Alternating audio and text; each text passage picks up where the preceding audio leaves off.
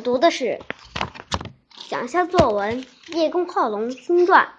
我读这一篇的理由是：编故事重在构思，构思巧就有新奇之处。文章关于叶公好龙的创意非常好，恐龙更有幽默味儿。小作者想象合理，语言简练。下面是我分享的片段。叶公是国家研究龙学的权威，他特别喜欢搜集龙有关的一切东西，但是他从来没有见过真的龙。有一天，他应邀请去做了一个关于龙的讲座。回来的路上，看见有人卖龙蛋，他马上叫仆人停下，跑去买了两个，然后又通知部门把那几个人抓了起来。大人，干嘛不是先叫严府的人抓呢？仆人问。这你就不懂了吧？龙蛋是。国家保护文物是不准买卖的。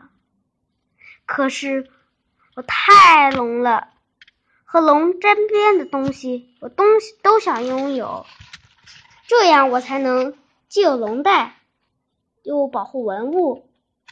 这事儿你可要保密哦。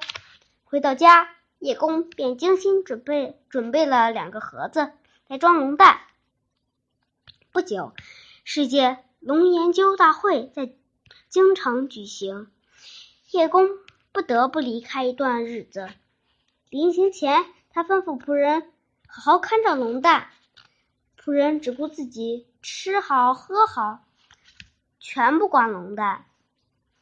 家里的母鸡不知怎么，把盒子当做孵小鸡的窝用了起来。叶公开完会，邀请了。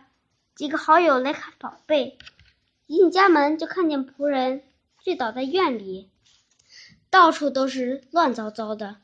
再看母鸡都在河里下起了蛋，气得叶公把仆人痛打了一顿。